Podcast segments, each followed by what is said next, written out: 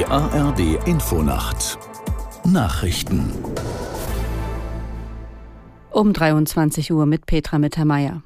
Der Streik der Lokführergewerkschaft GDL kann wie geplant stattfinden. Das hat das Hessische Landesarbeitsgericht in Frankfurt am Main entschieden. Aus der Nachrichtenredaktion Birgit Bröcheler. Pendler und Reisende müssen sich damit ab 2 Uhr heute Nacht bis einschließlich Freitag 18 Uhr auf etliche Zugausfälle und Verspätungen einrichten. Die Bahn hat zwar einen Notfahrplan erstellt, der online abrufbar ist, doch bei den bisherigen beiden Warnstreiks der GDL im vergangenen Jahr fielen im Fernverkehr rund 80 Prozent aller Züge aus. Auch Regional- und die S-Bahnen sind betroffen, allerdings unterschiedlich stark. Der Güterverkehr wird bereits seit 18 Uhr bestreikt. Bundesgesundheitsminister Lauterbach hat eine umfassende Honorarreform für Hausärzte angekündigt.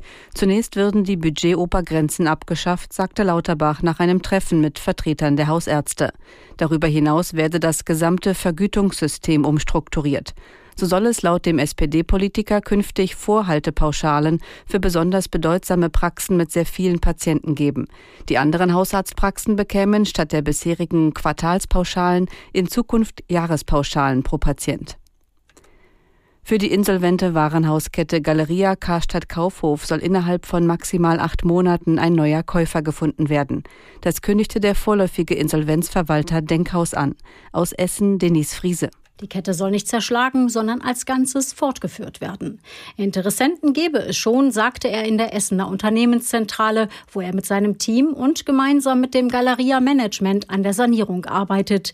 Die Kaufhäuser bleiben geöffnet und auch das Online-Geschäft laufe weiter.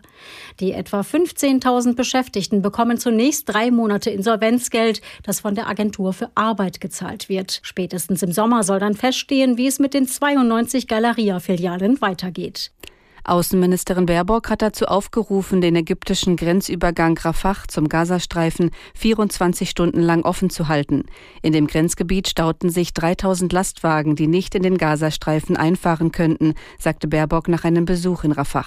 Geladen hätten die Lkw dringend notwendige Hilfen für die Palästinenser. Anschließend reiste Baerbock weiter in den Libanon.